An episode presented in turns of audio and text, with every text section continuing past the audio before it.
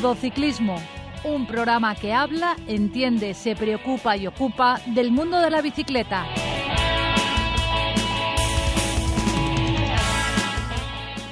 Muy buenas tardes. Esto es Todo Ciclismo, un programa que habla, entiende, se preocupa y ocupa del mundo de la bicicleta.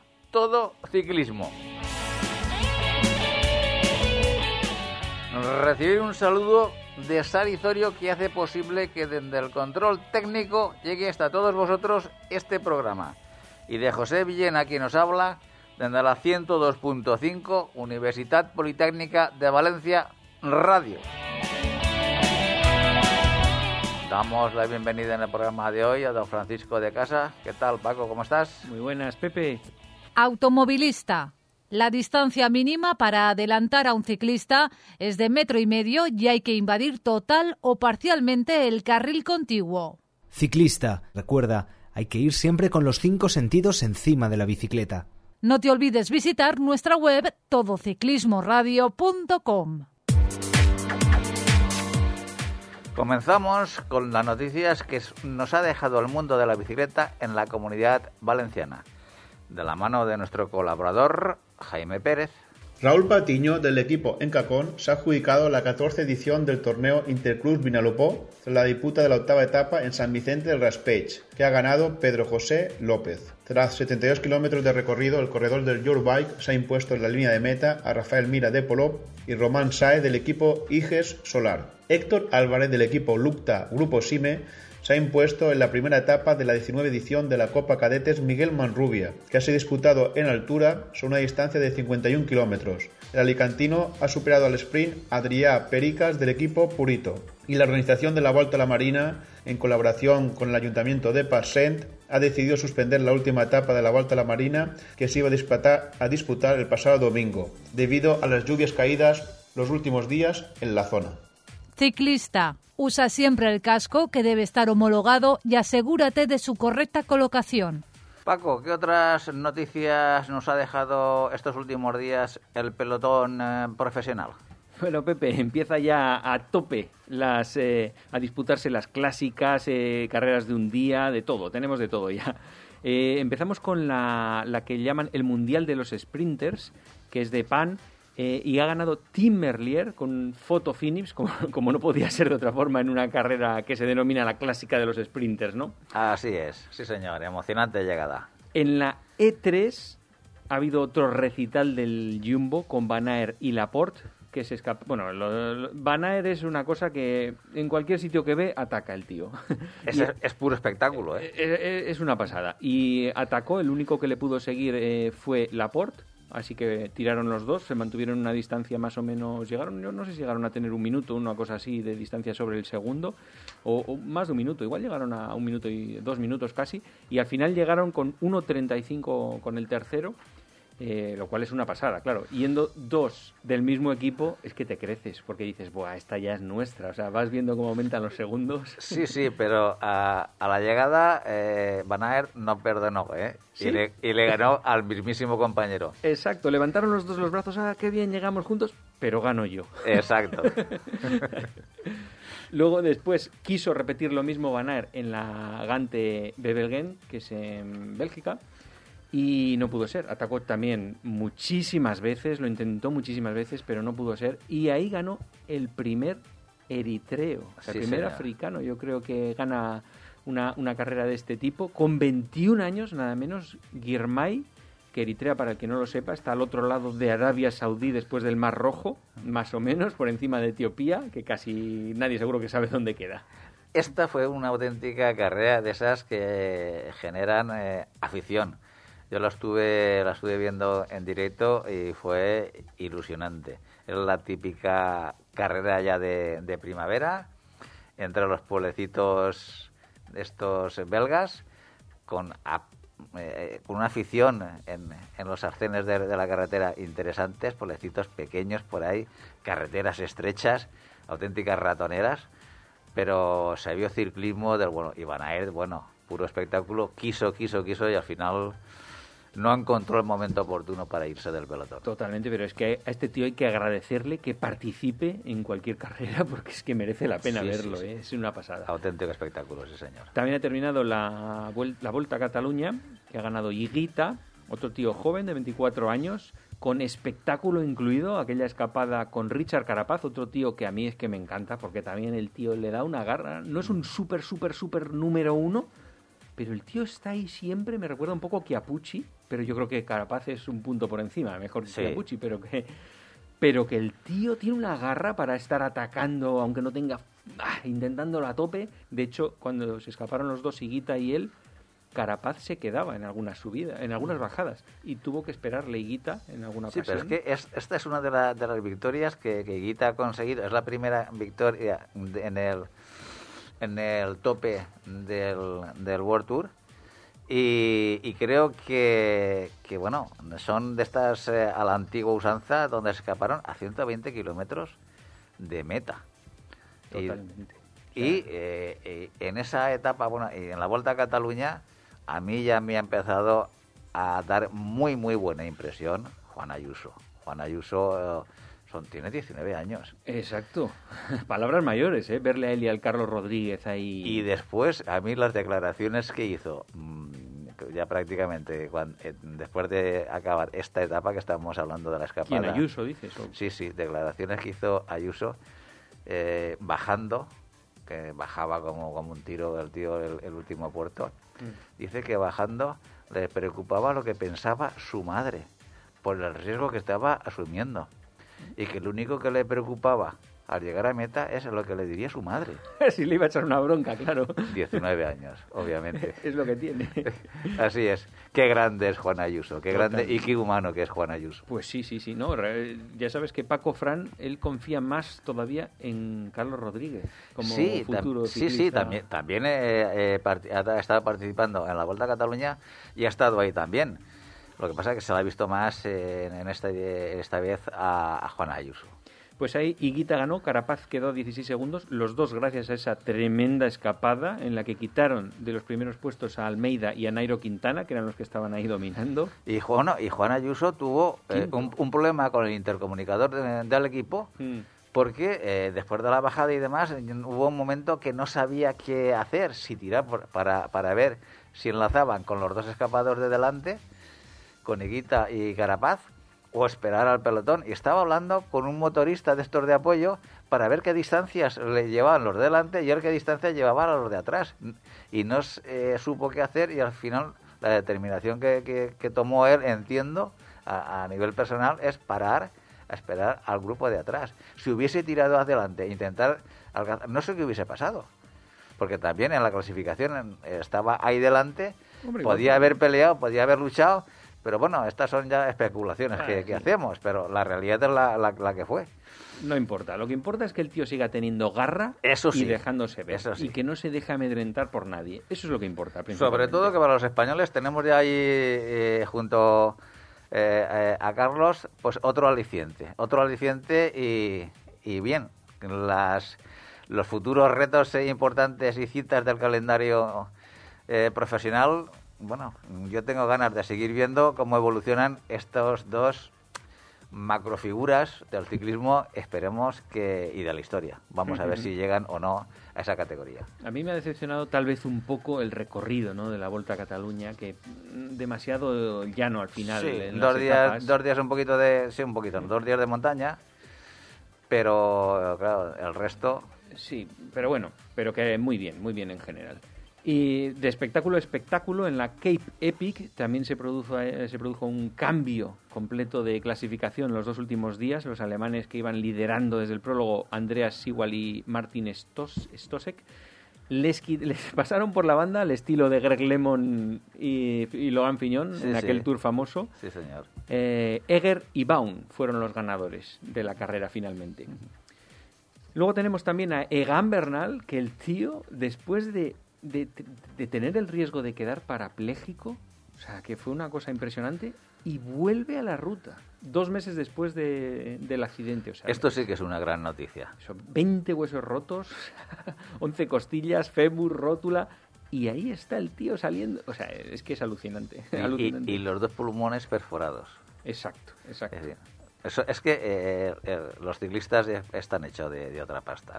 Se, se dice muchas veces, pero ante estas lesiones ya está a los sesenta y tantos días, ya está otra vez encima de la bicicleta, intentando y luchando por ponerse en forma, por aunque sea final de temporada, estar ahí otra vez en la pomada. E- Eso solo puede funcionar porque es tu absoluta pasión. O sea, te da igual lo que ganes ni el dinero que te paguen. Eso te da igual y es secundario. O sea, Sí, esas sí. cosas solo funcionan porque es- eres un apasionado.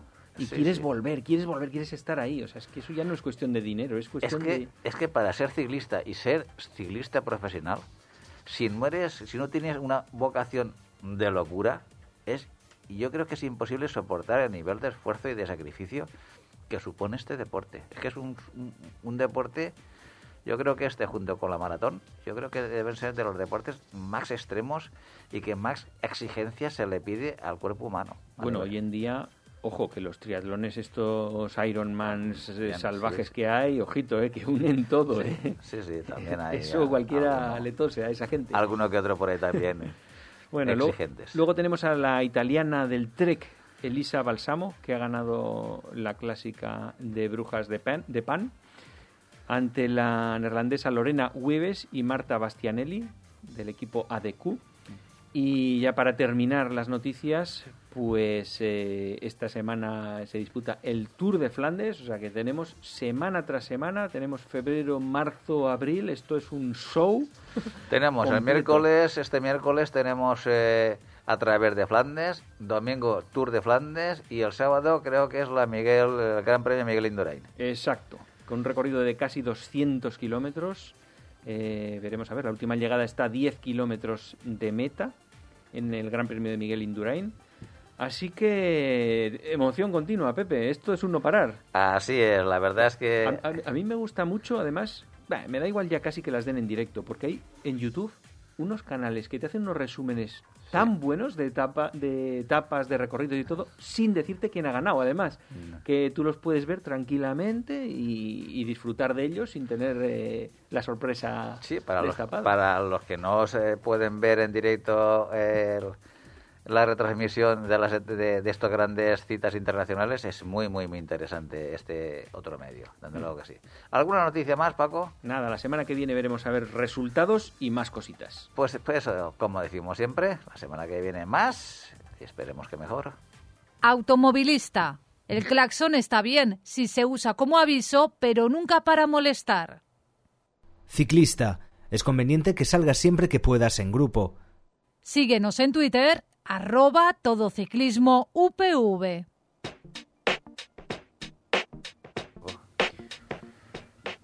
tanto, tanto, tanto subir puertos y tanto hacer distancias tremendas, Miguel Ángel Granero, al final has llamado la atención de unos eh, personas que han decidido que te quieren como ponente en una charla. ¿Es así, don Miguel Ángel?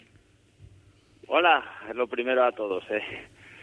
Pues sí, fue así. Un, un amigo que me conoce, pues eh, me comentó la posibilidad que él quería que, que diera un poquito a conocer eh, el ciclismo que practico, lo que hago, es, y, y bueno, esa, esa, esa la idea y surgió todo. Y bueno, hemos preparado algo, unas, una tarde, una charla que espero que, que la gente se divierta, que pase un buen rato y, y dar a conocer, pues eso, un, sobre todo ciclismo que no es tan competitivo. Le he puesto el título curioso de ciclismo de calcetines, por llamarlo de una forma peculiar. Y bueno, no me hagáis hacer spoiler y así Pero- que, pero- si quieras pero saber me- qué es el ciclismo hombre, de calcetines. Miguel pues Ángel, buenas tardes. Hola, ¿qué tal? Eh, eh, eso de, de ciclismo eh, de calcetines me, me ha llamado, me, me llama la atención. ¿Por qué? ¿A qué es debido? No, no lo cuentes Pues- si no quieres, pero haznos No, un no, spoiler es que, pequeño. claro, eh, estás eh, pidiendo ahí que saque lo que es el kit de... de- Ya, bueno, pero, la pero es que cal- ¿no? La de calcetín, hombre, si me hubieras dicho, yo qué sé, de, de, de- de- de barritas energéticas, de, de- pero de calcetines. Es Bueno, que, eh, es, es que, es hay que, que ir a es la que- charla es- para verlo, es que utilizas muchos. Hombre, hay que, hay que llevar calcetines el correcto en su momento para cada circunstancia y momento. O sea que, que bueno. Bien, vamos a, A ver, dejarlo ahí en el aire. No te preocupes, Miguel Ángel, para que Pepe tenga que ir a la charla. Hombre, por Lo primero, ¿dónde es la charla? ¿Qué día y qué hora? Pues la charla está prevista para el 8 de abril, viernes, en Rocafort, en, eh, en el club de, de running, que tienen allí una sala pues bastante grande, que está bastante muy bien para, para poderla dar. Iba, bueno, primero iba a ser ahí, luego se trasladó al ayuntamiento porque había una sala más grande y el ayuntamiento pues quería darle un poquito más de cobertura.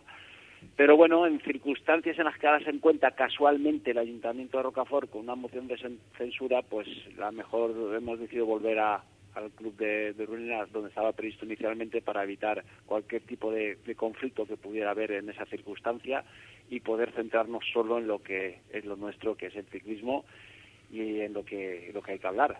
¿Pero a qué hora es? ¿Qué hora no has comentado? A no? las 8 de la tarde, viernes 8 de abril, a las 20 horas, pues estáis invitados, evidentemente, a pues eso, a venir a pasar un, un rato agradable, a intentar, pues eso, explicar un poquito qué es otro, otra forma de ver el ciclismo, no tan competitiva. Eh, voy a hablar un poquito de lo que son las brevets, lo que es eh, cómo se hace y cómo se prepara un Everesting Challenge, lo que es el reto CIMA, el reto Vilo de apadrinamientos de puertos, un poquito, pues eso, del ciclismo en el que yo me suelo mover, el que suelo disfrutar y en el que, que soy feliz. Y a ver si pues puedo transmitir un poquito a la gente esa pasión, esa ilusión con la que pues ruedo cada vez que, salgo y bueno, si contagio un poquito pues ya me daré por satisfecho. Eh, Miguel Ángel, eh, ¿tú crees que el ci- el ciclismo que tú practicas, el que a ti te gusta, eh, está eh, o es muy seguido por eh, la mayoría del mundo cicloturista? Eh, bueno, esto evidentemente son opiniones, ¿no? Yo lo que vaya a decir en, en la charla pues no es dogma de fe que tenga que seguirse, cada uno tiene su, su perspectiva, su forma de verlo, yo simplemente voy a exponer la mía. Eh, igual que yo de otras personas pues me han aportado puntos de vista que a lo mejor yo no tenía vistas y he cogido ideas y, me han ayudado mucho, pues eh, esta es la idea, ¿no? No es que nada, todo el mundo tiene su forma de entender la bici, de ser feliz con ella, es libremente de hacerlo y yo pues ya te digo, expondré y diré pues cómo lo vivo yo, intentaré transmitir esa pasión, esa ilusión que tengo yo pues por, eh, por el ciclismo, por subir los puertos, por per- perderme con la naturaleza, con hacer retos y, bueno, creo que es un ciclismo que mm, quizá a lo mejor lo tenemos más cerca y es más asequible para, para todos, ya no digo los retos, sino que, que estos que, que, que vemos en la tele, por decirlo de una manera, ¿sabes? Sí, que es más asequible que subir un puerto en 10 minutos a 40 por hora, como contador, ¿no? Pues mira, eh, exacto. eh, ¿Qué quieres que te diga? Yo soy de los que prefiero, pues, eh, a lo mejor mm, subir el Tourmalet, por decir un puerto que todos conocido, el mítico, eh, disfrutando de cómo es, de cada curva, de viendo el entorno, que no subirlo encegado por querer hacer un tiempo excepcional. Pero, pero Miguel Ángel, eh, yo sé que tú eres un gran escalador, obviamente, incluso muy por encima de la media de, de- cuando estamos hablando del mundo cicloturista. Y cuando tú dices que subes disfrutando de un puerto, eh, normalmente respecto a un profesional y tú, ¿tú alguna vez has comprado, has comprado algún puerto y para ver la diferencia de tiempos que hay? Eso, más o menos el 50%, por, yo tardo el 50%. Claro. ¿Cuánto es? A ver, yo, yo de lo que tengo comprobado es que, eh, más o menos por, por cosas que he estado viendo, yo tardo, digamos que un tercio, un 33% más, eh, mi mejor tiempo que el mejor tiempo que pueda haber en, en un tiempo en, en una subida, no sé, o, o- Pero a mí o entre un, parece- un 33 y el doble, por ejemplo, en el Angliru, por ejemplo, eh, el, el COM, por, por decirlo claro, eh, lo tiene Carapaz con cuarenta y pocos minutos ¿Carapaz? subida. Sí, ¿Sí? Carapaz. Sí, lo tiene, pues sí, lo hizo en la Vuelta a España la última vez que subieron, Ah. pues tiene el com, cuarenta y tantos. Yo, bueno, nunca lo he subido buscando tiempo, pero yo me, me muevo en una hora y cuarto. O sea, prácticamente es eh, el doble, o sea, casi el doble, bueno, sí sería más del 50%, pero normalmente eh, sobre mm, mi tiempo, yo comparándomelo, yo creo que eso, y está bastante bien el tiempo, ¿eh? Hombre, a mí solo el rotar es- 33% más me parece una burrada de subir rápido, No, no, ¿eh?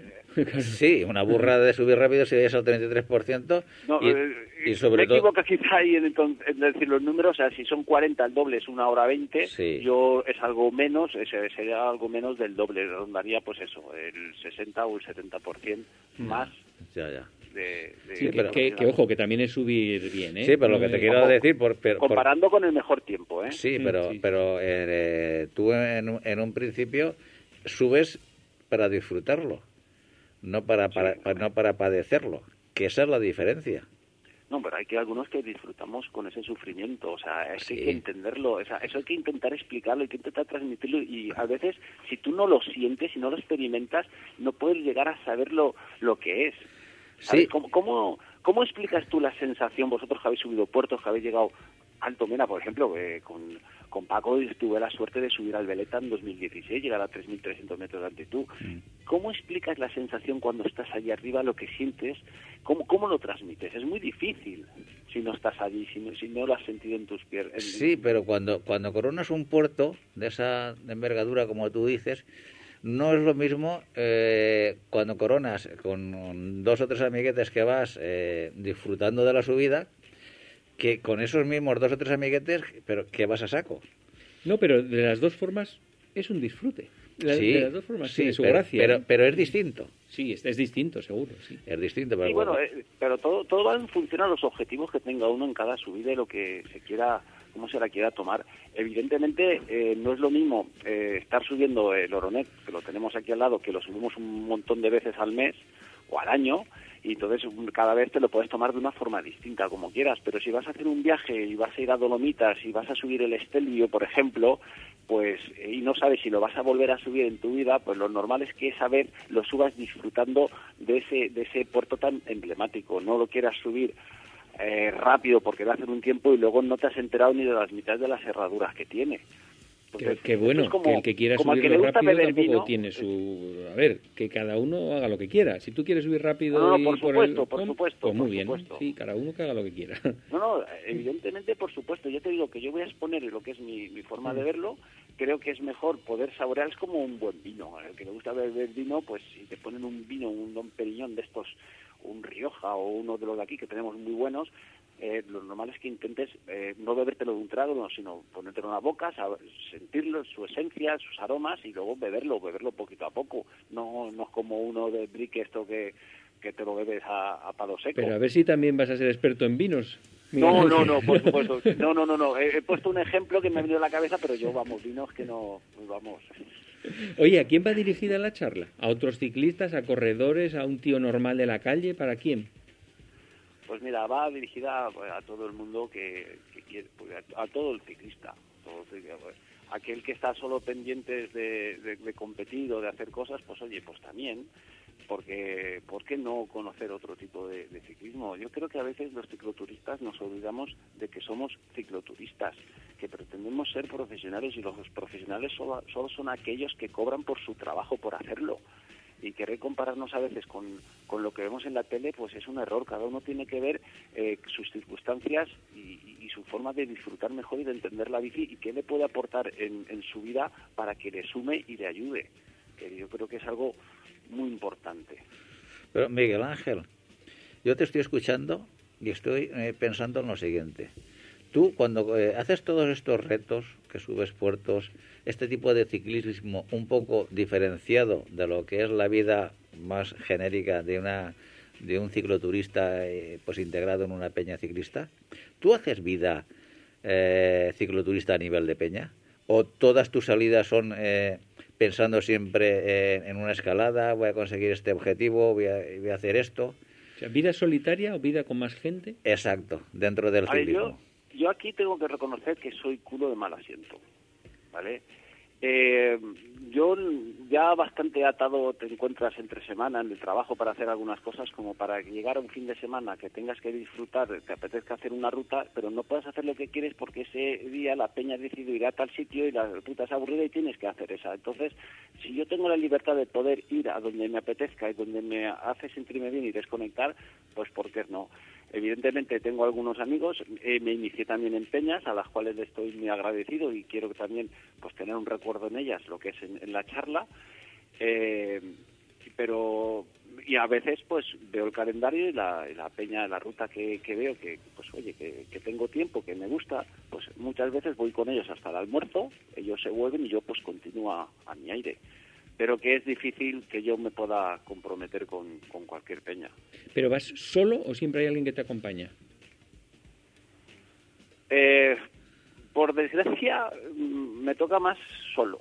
Eh, alargar o lo que hago algunas cosas solo, aunque afortunadamente pues hay gente que ya eh, no de continuo, pero cada vez voy menos solo. Eso es una alegría. Ayer, por ejemplo, amigo me, nos propuso pues irnos a, en busca del sol, como esto al Indiana años en busca del sol perdido, aquí que no lo habíamos, parecía que tenemos que ir a, a encontrarlo como el arca. ¿Y, a dónde fuisteis? ¿A Galicia? No, Porque... no, no, no, bueno, tú, nos fuimos ahí a, a Benicassim, hicimos una, diseñé una ruta muy bonita que ellos no conocían por el desierto de Las Palmas, la Serratella, la Bandereta y todo aquello, y disfrutamos de, un día muy, muy, muy bonito. Pero, Miguel Ángel, tú cuando sales, eh, ¿cuántos días a la semana sales tú? Eh, hombre, yo normalmente entre semana intento salir dos días. Salgo martes, jueves porque me gusta guardar días de descanso, eso de normal, y luego el fin de semana, pues en función como, como lo tenga, normalmente pues eso, como uno está, es tan feliz cuando está encima de la bici, pues intenta estar en los sitios que le hace feliz. Eh, por suerte o por desgracia, y esto ya a nivel personal, pues eh, tengo, su, tengo tiempo y muchas veces, y a mí no me corta, no me quedan los años el decirlo, que ojalá tuviera menos tiempo para la bici y poderlo dedicar más a otros aspectos. Ojalá eh, yo llegar a casa a mediodía y, y, estar solo en casa, pues prefiero estar por ahí perdiéndome. Y ya os digo que son ya son circunstancias personales de cada uno y a mí pues no me importaría, ojalá eh, tuviera que decir, no, tengo que estar a las dos en casa porque me está esperando y tengo alguien con quien estar y me apetece más estar en casa con esta persona que no dando vueltas por ahí. No, no, eh, obviamente. Lo que sucede, lo no, pero me refiero, eh, tú entre semana, normalmente cuando sales, ¿cuántos kilómetros haces? Pues bueno, me estás hablando en una de las semanas que yo estoy más esperando todo el año, que es la primera semana después del cambio de hora y tenemos una hora más por la tarde de luz. Eso me significa que puedo hacer 25 kilómetros mínimo más. Exacto. o sea, eh, yo pues, mira, a mí saliendo desde una ciudad, eh, a mí yo como quien me conoce sabe que como mínimo intento hacer rutas de 100 kilómetros. Porque ya entre que entras y sales de la ciudad ya se te va un tiempo y es buscarte esa pequeña motivación, ese reto de intentar llegar a los tres dígitos. Mm. Que es más, no es tan complicado, es simplemente es conocer rutas y a veces pues pues saber llanear y, poder, no sé, tener esa motivación. Es verdad que, que, en invierno anochecer antes, pues sales con luces, le acabas perdiendo miedo a, a, la noche. No es tan peligrosa la noche como a veces la pintan, porque de noche un ciclista es más visible que de día, aunque no lo parezca, porque con las luces y bien, bien equipado se te ve más, llamas más la atención, no formas parte del paisaje. Y ahora que alarga más el día, pues yo espero hacer por, por las tardes nada, entre 120, 150, alguna vez 160. Eso sí, sin parar ni al merendar ni a almorzar, un poquito mm. más del tirón.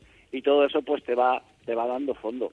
También es verdad que eh, te permite ir a sitios más lejanos donde no estás tan acostumbrado a ir a llegar porque si no pues acabas aborreciendo o cansando cansándote de hacer siempre lo mismo de hacer oroné pico cullera entonces eh, puedes ir hacia, hacia Eslida, hacia la Sierra de Espadán, hacia el Cublas, ya puedes ir un poquito más lejos, porque al alargar más el día, pues tienes un poquito más de tiempo. Y entonces, ¿y el fin de semana, tú qué, qué haces? ¿Sales de casa con la bicicleta o eh, coges la bicicleta, la montas en el coche y ya sales desde un punto más alejado de la ciudad? ¿Cómo te montas el fin de semana?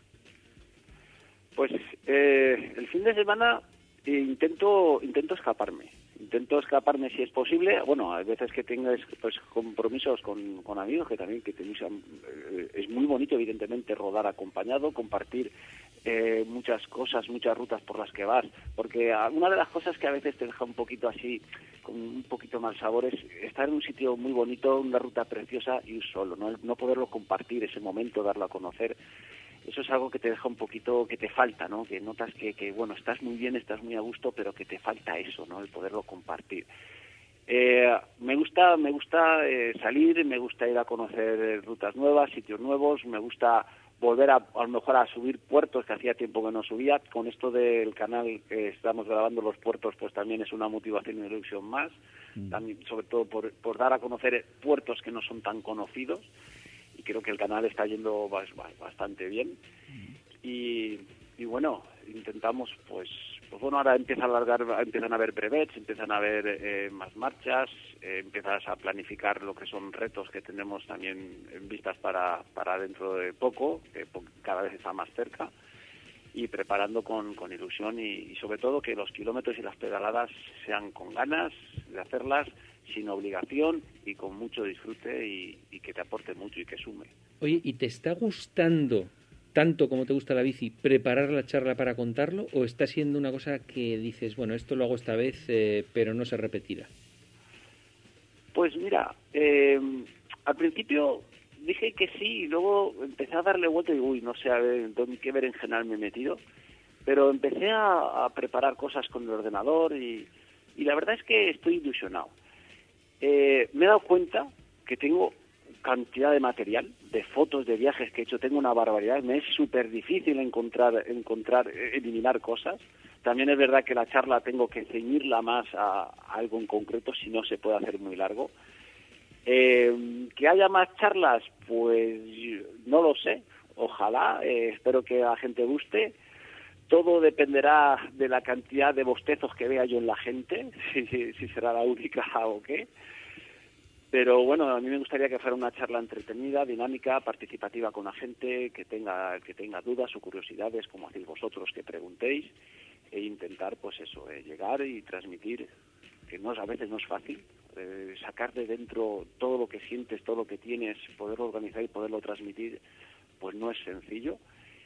Pero bueno, a ver, a ver qué tal da y, y, bueno, antes de haberlo hecho ya, ya el- quien me lo propuso ha recibido ya la, la propuesta de ir a alguna tienda de bicis para hacer- hacerla allí y tal, o sea que veremos a ver, veremos a ver. Interesante, interesante. Sí, bueno, en realidad... eh, Estás, de- estás despertando atención. Claro, el, el- porque supongo que no se va a retransmitir online, solo es en persona, ¿no?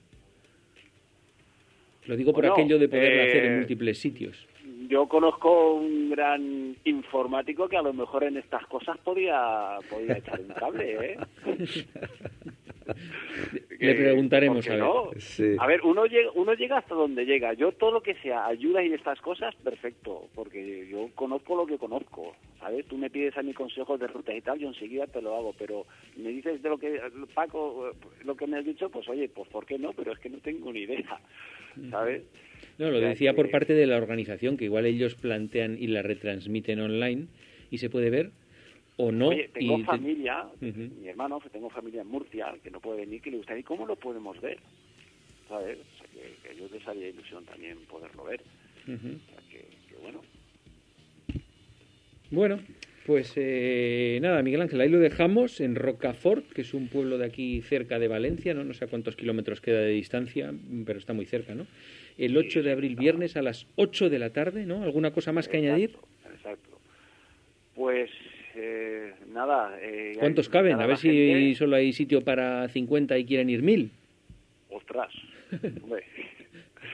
Pues eh, sería un, un problema mm, de estos que a gusto, ¿no? ¿Sabes? Pues, Pero, pero bueno, eh, con toda la buena fe del mundo intentaremos hacer lo mejor posible.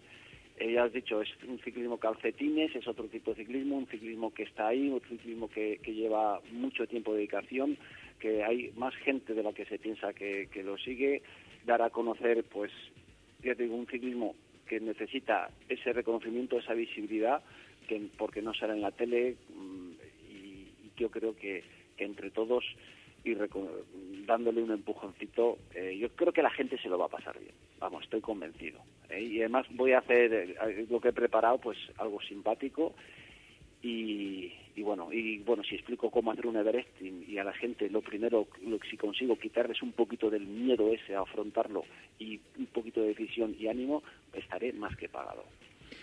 Vale, pues ahí lo dejamos, Miguel Ángel. A ver qué nos cuentas después del resultado. Eso también queremos, queremos escucharlo, ¿vale? Hombre, lo escucharéis, pero me espero, espero que también tengáis vuestra propia opinión de lo que de la charla. A ver, habrá que convencer a Pepe a ver si va con el tándem. Hombre, con el trique. con el sí, sí, sí, trique eh. tándem. y me lleva. Exacto. Exacto. Muy bien. Bueno, venga, Miguel Ángel, hasta ahora. Éxitos, seguro que lo tienes. Un fuerte abrazo. Gracias. Automovilista. Modera tu velocidad al adelantar a un ciclista. Ciclista, no sueltes nunca las manos del manillar. Búscanos en Facebook. Todo Ciclismo UPV Radio.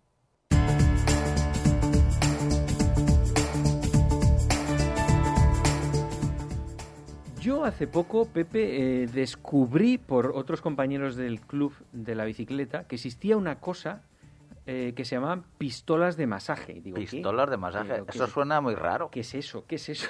pues lo lo descubrí hace muy poco, ¿eh? Parece que es una cosa que ya lleva en el mercado año y medio, dos años, una cosa así, y que está bastante probada su efectividad. Eh, eh, ahora vamos a hablar con Vicente Azuara también, porque él también la ha probado. Vicente, ¿estás al teléfono?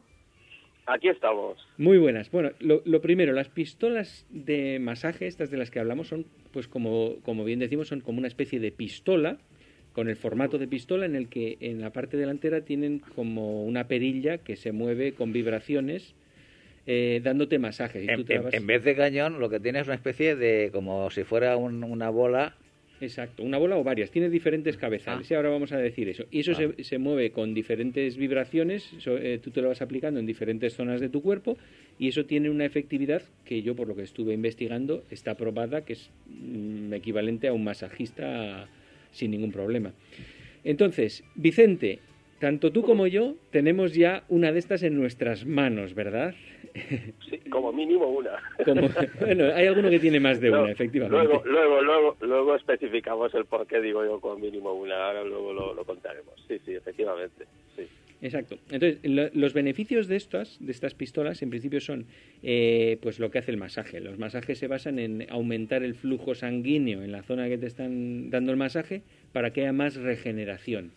Y, y la- y las, las pistolas de, masaje pues hacen eso, te aumentan el flujo sanguíneo en esa zona y además también en las zonas contracturadas pues puedes eh, aplicar el masaje que, que provoca la relajación del músculo o usarlas para hacer estiramientos y elongar más el músculo. Mm, esos son los usos que tienen. Vicente, ¿tú lo has usado para alguno de esos cosillas? Sí, bueno, yo lo que, mm, vamos, como sabía que íbamos a tocar este tema, pues bueno, he investigado un poquitín el tema y, vamos a ver, mm, por lo que habéis comentado, Uy, eh, a ver, parece que se... eh, a ver, Vicente, que justo parece que se te ha ido la cobertura un poco. No sé qué ha pasado exactamente. Levanta la mano para coger mejor cobertura. No, yo estoy, Ahora. no me muevo, yo, yo Ahora, perfectamente. Ahora se te oye. Bien, perfecto. Bueno, pues decía que eh, tienen como mínimo cuatro accesorios y estos cuatro accesorios son cada uno, son los cabezales, digamos, y cada uno son adecuados para distintas masas musculares del cuerpo que vamos a trabajar, ¿de acuerdo? Entonces, por ejemplo, pues hay uno que es como un cabezal redondo, Como una otro es bola, un cabezal digamos. plano, Es como una otro es un cabezal plano, Ujú. Otro es en U, que este es muy curioso, eh, que porque este eh, actúa sobre dos puntos eh, simétricos separados por un dedo, dedo y medio. Eso va bien para la espalda, la columna, sitios en los cuales es bueno hacer dos puntos clave. Y por último, un por último, un cabezal cónico, que eso, digamos, es para, por ejemplo, los pies, para sitios muy, muy localizados, ¿no? Pero lo que quería comentar yo, este Paco, es lo siguiente, es decir, vamos a entrar un poco desde el principio, si, si tenemos tiempo y Venga, eso... desde el principio, Vicente. decir, lo que es el masaje, es decir, Mm. bueno, previamente, obviamente, eh, hay un hay un tema previo al masaje que muchas veces no hacemos, sobre todo después de grandes eh, de grandes kilometradas, que son los estiramientos. O sea, el estiramiento, como un estiramiento de toda la vida, no hay nada que lo sustituya. Es decir, estiramiento sí o sí, eh, cuando terminas es lo mejor, ¿no? Estiramientos físicos, que todo el mundo conoce por lo que es ponerse la pared, estirar el- lo que es el disco tibial, estirar lo que son los tendones y todas esas cosas lo sabe todo el mundo. Vale. Y luego está el tema del masaje, que el masaje, pues eh, la principal función del masaje, en principio, por lo que yo tengo entendido, es, eh, digamos, drenar, hacer que la circulación de la sangre se, se facilite para los residuos de, de- de- de la, catálisis que ha habido, el catabolismo que ha habido en los músculos después de todo el esfuerzo, pues digamos que circule, vamos, para que se, para limpiarlos un poquito, ¿no? Hacerlos un Mm. poco eso. Entonces, de hecho, eh, que es una cosa que, es- que esto obviamente no, no lo hace, no lo consigue, por eso si os han dado algún masaje alguna vez, os habréis dado cuenta, sobre todo las piernas, donde más se nota, que es lo que más trabajamos nosotros, que el masajista, cuando coge a dos manos, eh, previo aceite y tal y cual, lo que hace siempre son movimientos básicamente de abajo arriba, porque lo que intenta es que la circulación, la, de retorno, eh, que intentar todo lo que es el sistema venoso, metérselo hacia adentro. Luego ya viene que metan más los dedos, los metan menos y tal y cual. Pero eso es lo fundamental. Y luego ya viene el tema este que estamos hablando. Este tema, mm, como tú has dicho, efectivamente produce unas vibraciones. Estas vibraciones se pueden regular. Estos aparatitos tienen dos, tres, cuatro, cinco, pu- cinco puntos. que- Lo cual, lo único que varía en estos puntos no es que te pegue más o menos fuerte, sino que las vibraciones por minuto que produce sean mayores. Con lo cual, a más mayor la vibración, pues lógicamente el efecto que te da es mayor, ¿no? Y eso es lo que creo yo que tiene el efecto ese relajante desde el punto de vista que, claro, los músculos te los mueve, te los, te los, te los agita un poquito, ¿no? Y te los va, y te los va como relajando un poco, ¿no? Ahí es donde creo yo que está el máximo efecto de, de los de los animalitos estos, ¿me entiendes? Entonces, por eso, luego también hay otra cosa que también está muy de moda, aunque este- esta que te digo yo no es no es electrónica, no va a base de electricidad, que son los rodillos. Sí, Los que esos son también masaje, efectivos, ¿eh? Sí, sí, sí. Que los rodillos, bueno, los rodillos que conozco yo son los rodillos muy sencillito, es un rodillo que lo pones en el suelo, sobre todo es para las piernas, y entonces tú te pones encima y con el propio peso de tu cuerpo tú tiras adelante y atrás y el rodillo te va moviendo el músculo de, de un sitio hacia otro, ¿comprendes? En Una, una posición, eso también se utiliza para eso y también, esos también son de circulación, así como estos son localizados, que tú vas dándole arriba y abajo, arriba y abajo, este, por lo que vi yo antes de empezar a trabajar con él, los vídeos de YouTube, que hay varios, estos igual hay que subes de arriba para abajo que de abajo hacia arriba. Simplemente con estos tú tienes que ir recorriendo toda la masa muscular que tú quieres trabajar y le vas dando ¿eh? Ma- mayor, mejor vibración o mayor... También está la presión que le des tú, porque lógicamente ya viene lo que os decía yo antes, que tenía dos, que el primero que me compré pues debía ser, eh, no sé, estaría estudiado para gente de estos que tiene unas cachas de, de, de- de dos pares. Schwarzenegger en Entonces, yo, me los ponía, yo me los ponía en mis piernecicas y casi me llegaban al hueso, con lo cual dije, esto no es lo mío. Porque claro, me hacía polvo. Y eso que yo no apretaba nada. Y el segundo que me he comprado, que obviamente es mucho mejor, es más suave. ¿eh? No, simplemente, y eso dicen que es el, eh, bueno, eso me lo dijiste tú, Paco, los milímetros que desplaza lo que es el percutor este. Yo, yo he leído cosas que hay algunos que desplazan hasta 12 milímetros. 16 hay incluso. o sea, hasta 16, yo he sí. leído hasta 12, fijaros, claro, eso a lo mejor, pues, a lo mejor, yo no sé cuántos es el primero que yo me compré, pero efectivamente era demasiado. Y el segundo que me he comprado es más suave, ¿que quieres más fuerte? Pues incluso puedes apretar un poquito, pero sin apretar tú te lo vas pasando por la pierna y, va, y la verdad es que va muy bien, por lo que os decía yo que a mí realmente me, me deja muy relajado y muy eso, pero lo que sí que quería insistir un poco es que no es un sustituto de lo que es una cosa una, una, una cosa bien hecha que es primero un, estiramiento y luego pues si estás muy muy cascado pues entonces un, donde haya unas manos dándote masaje bueno también te los puedes dar tú porque hubo una época que me compré un libro que se llama automasaje y uno también se lo puede hacer con las manos, es decir, no es tan efectivo como cuando te lo hace un profesional, pero con las manos también puedes hacer eh, ese, ese trabajo de ir subiendo el músculo de abajo arriba, ¿me entiendes?, para ayudar a la circulación. Y esa es la experiencia que tengo, la verdad es que sí, Eso, no, eso, que, que- hemos, eso que has comentado de la amplitud del masaje, que quería enlazarlo yo con qué cosas hay que tener en cuenta a la hora de comprar una pistola de estas de masaje. Una de ellas es la amplitud del percutor esta que decimos, que es Exacto. cuánta distancia recorre, que suelen ir pues desde 6 milímetros hasta 16 los tope, los más caros, los más bestias. Vale. Y claro, depende de cuál sea tu masa muscular. Si eres un tío como Schwarzenegger, pues necesitas uno de estos que tiene un recorrido de 16 milímetros para Sí, que entre sí, bien claro. a la musculatura. Pero si eres un tirilla, como suele ser la mayor Como parte yo. de los ciclistas, pues es mejor que compres uno de 7 milímetros, una cosa así.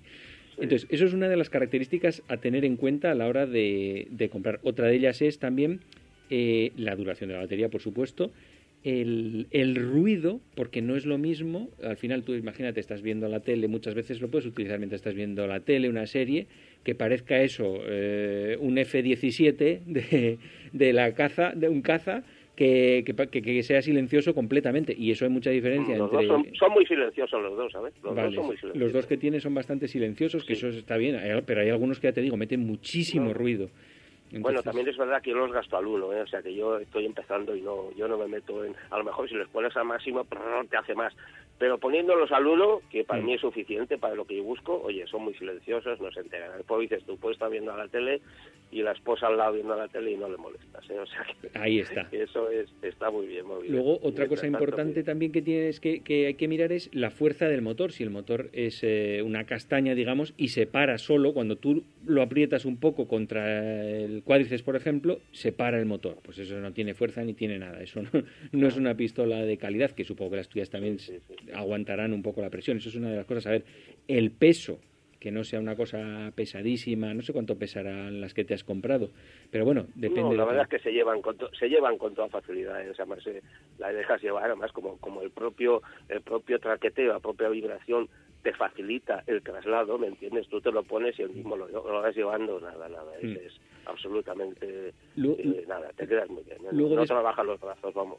Exacto, y luego después las puntas que incluyen, que normalmente eso casi se puede, casi hasta el peor de todos te incluye suficientes puntas, o sea, la bola, todas las que has ido contando, y otra cosa que a mí me parece bastante importante a la hora de comprarlos es el cargador que usan, que igual parece una tontería, pero a mí, por ejemplo, yo prefiero que se use el mismo cargador que los móviles, que sea cargable por USB y no como muchas chinas que viene con su propio cargador, con su propio cable, que no tiene nada que ver, ni es USB ni nada. Y eso ya a día de hoy me parece un atraso es Un trasto más, es un trasto más, realmente es un trasto más. Exacto. Y yo la segunda que me he comprado, yo un cargador tipo C, entonces utilizo el del móvil, el del móvil y, va perfectamente. Y, también se evitan ellos un trasto menos y les cuesta menos, porque al que eso, si ponen un cargador ellos incluido, pues eso también tiene un coste. Y este simplemente, según lo que me compré, pues es simplemente lo que te dan es el cable de enchufe de la conexión eh, USB al que lleva él, y ya está. Exacto. Es, tan sencillo, como un USB y un tipo C, y ya está.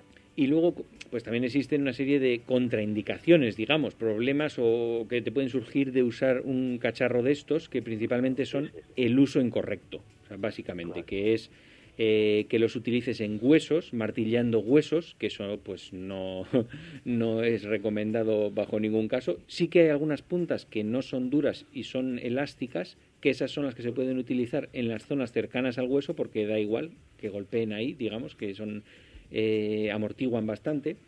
O su utilización también, eh, yo que sé, imagínate, en una herida abierta, en una, en una zona en la, que, en la que no está indicado para que utilices eso médicamente, o sea, que no te puedes arriesgar a ponerte ahí en la cabeza, por ejemplo, o sea, cosas de esas que son un poco de sentido común. Hay gente a la que le, le puede producir mareos, porque eso, imagínate, 2.000 vibraciones por segundo por minuto será eso o por segundo no por segundo no, por, minuto, por, minuto serán y en la cabeza eso es una barbaridad claro imagínate ahí puesto ese tipo de maldita la falta que hace a la, a la cabeza cosas de esas con llevar el casco ya tenemos bastante. De todas maneras una cosita por lo que dices tú para añadir lo que dices tú todo esto fruto de lo que he leído yo que yo esto no, no sabía yo nada simplemente me, lo he estudiado en, con los vídeos de YouTube los tutoriales que hay. Hay dos principios digamos. El principio más importante que sería el principio del no dolor o del sin dolor. Es decir, hmm. si tú te estás dando esto y cuando te lo das notas dolor, out, fuera. Es decir, esto hay que darlo para que tú no sientas dolor. Sí. ¿Eh?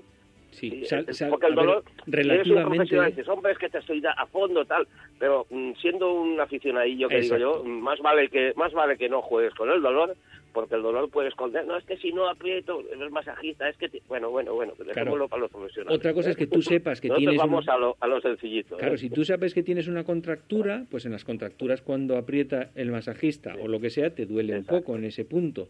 A ver, pero eso tienes que saberlo seguro, que es una contractura y utilizarlo así, no ahí a lo tonto, ala, lo pongo en la rodilla y aprieto. y luego hay otra cosa, que eso también, eso no lo sabía yo, también lo, lo, lo leí, por ejemplo, las masas musculares grandes, es decir, cuádriceps, ¿eh? y después eh, lo que es el disco tibial, la parte trasera del muslo. Entonces, esta gente lo que habla es lo siguiente, habla de, bueno, estamos dando casi lecciones de utilización, pero como a mí se me ha quedado, pues yo lo digo porque igual a alguien es interesante, ¿no? Si está lo que es la parte central del músculo, ¿de acuerdo? Que es la que puedes ir de arriba abajo, con más o menos presión, más o menos velocidad. Pero luego están las inserciones. Entonces esta gente lo que dice también es que es muy importante trabajar las inserciones del músculo. Es decir, en el caso del cuádriceps sería la parte de arriba, la parte que engancha con la parte inguinal, digamos, antes de llegar al hueso, ¿eh? y luego abajo, pues la parte que engancha con, con el con, el, con la rodilla, con donde empieza el músculo cuádriceps, ¿no? Y tanto por delante con la corva y detrás iría con la corva que tenemos ahí. Entonces, trabajar lo que es el músculo, pero también trabajar las zonas estas, ¿eh? De, de, inserciones, porque según esta gente dice que las inserciones también es importante, sin llegar al hueso, ¿sabes? Es importante también trabajarlas, darles un poquito de... Y eso es lo que he leído yo, así es que... No, otra cosa, de todas formas, yo considero que, eh, bueno, hay tanta información en YouTube que cualquier duda que tengas, eh, es muy fácil que alguien haya hecho un vídeo explicativo de cómo utilizar una pistola de masaje en ese grupo muscular que tienes tú un problema en ese momento. O sea, es que hay el caso concreto para lo que tú quieres seguro en YouTube. Vicente, eh, no, termina, termina, termina, Vicente. No, que simplemente decir que, que hay algunos accesorios de esos que obviamente, mm, a la espalda no te los vas a poder dar tú.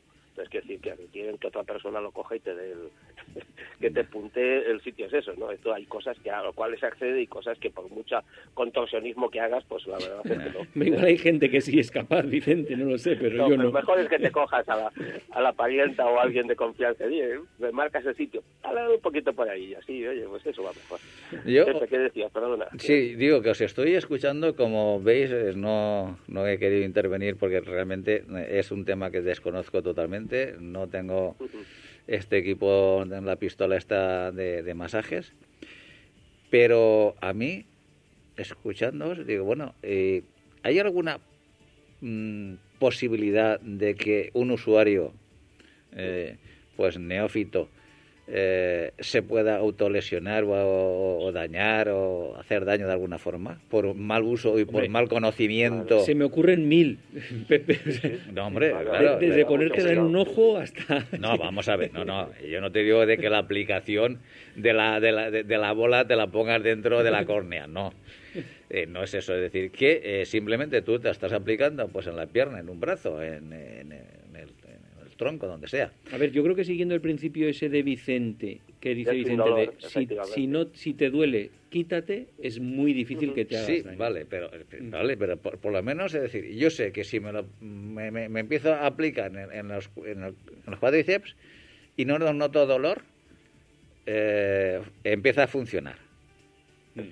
Pero eh, si yo tengo una, eh, una aplicación de la, de la pistola de esta de masaje sobre mi cuerpo incorrecta, incorrecta puede ser por eh, exceso de tiempo, por ejemplo. No, están bloqueadas, incluso se bloquean al de 10 minutos, para que no, no sigas. Bueno, y una vez bloqueadas, ¿qué tienes que hacer? ¿Es parar un poquito para otra vez iniciar? Sí, sí, exacto. Con lo cual, no, bueno, no, escucha, Pepe, hay, hay, un, hay un detallito que tampoco lo hemos tocado este, que también lo leí yo, y es que eh, según, obviamente, pues donde estés, si estás en casa más calentito, más eso, si acabas de ducharte antes o después, acabas de... Lo que recomiendan es un poco calentar el músculo antes de darte la pistola. Es decir, si ah. tienes la pierna fría, pongamos, imagínate que antes de acostarte, pues dices, bueno, un poquito, porque hace mucho tiempo que has vuelto en la bicicleta, lo que sea. Entonces lo que recomiendan es darte un frotamiento un poco con las manos mismamente, lo calientas un poco y luego te das la pistola. Y eso sirve para lo que dice Paco de los 10 minutos. Es decir, si por ejemplo te das la pierna derecha, estás unos minutitos ahí, obviamente no hacen falta 10 minutos, 10 minutos con, un, con, un minuto con un minuto dos más que te mata. Pero de todas maneras la, la desconectas y mientras, o sea, cuando está eso, coges la otra pierna, la calientas un poquito con las manos y luego te lo pasas. Fíjate que Pero fíjate que, suelen pero fíjate que suelen recomendar eso un minuto y pico por grupo muscular, o sea, ¿no? ya está. ¿eh? es decir, que tú para una vez que, que cualquiera de nosotros eh, hemos llegado a casa de, después de una etapa, con eh, estar 10, 15 minutos, Uy, ya me parece muchísimo. Ah, ¿Cinco minutos? Sí, sí, sí, con cinco minutos. Mira, yo lo he probado, por ejemplo, yo voy a correr a veces eh, una vez a la semana, igual me tiro meses sin correr y, luego empiezo a correr. Sí. Pues eh, claro, obviamente tengo agujetas tres días por, eso. Pero si después de correr utilizo el cacharrito este, eliminado completamente. ¿No tienes agujetas? No he tenido agujetas. O sea, es una cosa... Oye, me, me estáis poniendo las pilas. porque- Bueno, mira, para, eh, me falta decirte, por ejemplo, precisamente los precios, para que sepas en Es qué anda esto. Ahí va, claro. Porque esto puedes encontrar lo más barato que puede ser por 30 y pico, 40 euros. Sí. Eh, en un rango de 60, 70 tienes cosas espectaculares Sí. y cosas ya profesionales hay por 200 euros y las más caras 600 euros, que son las tope de gama, digamos, que utilizan los fisios. Esas las utilizan en, en para nosotros, digamos. eh, una de estándar de entre 30, 40, 50, 60, 70, 90 euros son espectaculares y suficientes. Bueno, pues la verdad es que me, me, me habéis despertado a un, bueno, a un campo que yo no he sido nunca gran amante de que me den masajes ni nada por el estilo. Bueno, esto eh, lo, ten- lo tendrías que probar, ¿eh? No, no, sí, Yo sí, pondré no, no, no. enlaces en el post de la noticia a diferentes modelos para que vean cómo son. Perfecto. Y, y desde luego es interesante. Vicente ya se animó y ahora ya no puede vivir Sí, sin no, ella. no, ¿no? ya, ya estoy, yo soy partidario hacer Ya. ya, ya, me, me he quedado con ella. ¿eh? Pero so- bueno, so- me habéis oído, me habéis oído que casi estoy hasta entusiasmado Eh, con el tema este. sí, Esta vez no había pasado de los estiramientos y el masaje con las manos, ¿no? Que por cierto, cuando te das masaje con las manos, descansas la pierna, pero las manos acabas hecho polvo. Eh, eh, Bueno, las entonces- manos no, lo que es el antebrazo, el Claro, antebrazo en- te entonces- cansas, ¿eh? Digo, luego pistola para las manos. Vi- Vicente, ya nos dice Sari que estamos fuera de tiempo que hay que cortar, pero eh, una, una pregunta rapidísima, una, una respuesta más todavía. I- imagínate, porque estamos hablando para deportistas, pero una persona que tenga un problema puntual de que está cargado la espalda o que le- una, una- un problema muscular de, por una sobrecarga, Mi, mi mujer la usa todos los días, no te digo más. Todos los días. Anda, anda. Ahí te la has dado, Pepe. Y, oye, igual te va a dejar por, por la pistola. Nunca se sabe. Bueno, Vicente, oye, muchísimas gracias. Es un tema apasionante eh, que, que a mí me ha abierto un mundo hasta ahora que, en fin, no simpatizaba mucho con él, como es el tema de los masajes, porque de las pocas experiencias que he tenido nunca han sido gratificantes, aunque sea yo un bicho raro, no quiero decir nada. Obviamente el bicho raro soy yo, no, no vosotros. Y eh, me lo- bueno, me lo- no, no es que me lo vaya a tomar en serio, la voy a buscar y, y- y la compraré y vamos a ver esto cómo se nota y comentaremos eh, en un futuro próximo. Pues muchas gracias Vicente por tu colaboración en el programa de hoy. Con mucho gusto, Majo.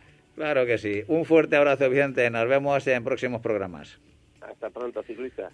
Hasta pronto. Y antes de despedir el programa de hoy, eh, recordar la excursión que tiene eh, prevista la Peña Ciclista de la Universidad Politécnica de Valencia el próximo sábado. Hora de salida a las 8 de la mañana. Destino Geldo. 105 kilómetros tienen la culpa. Hasta aquí el programa de hoy. Don Paco, nos vemos, nos escuchamos la próxima semana. Hasta la semana que viene, Pepe. Y a todos vosotros os esperamos el próximo lunes a partir de las 6 de la tarde y los jueves a partir de las 12 del mediodía.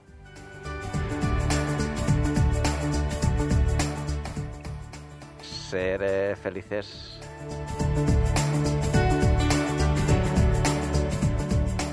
No te olvides visitar nuestra web todociclismoradio.com. Acuérdate de ponernos una reseña en iTunes.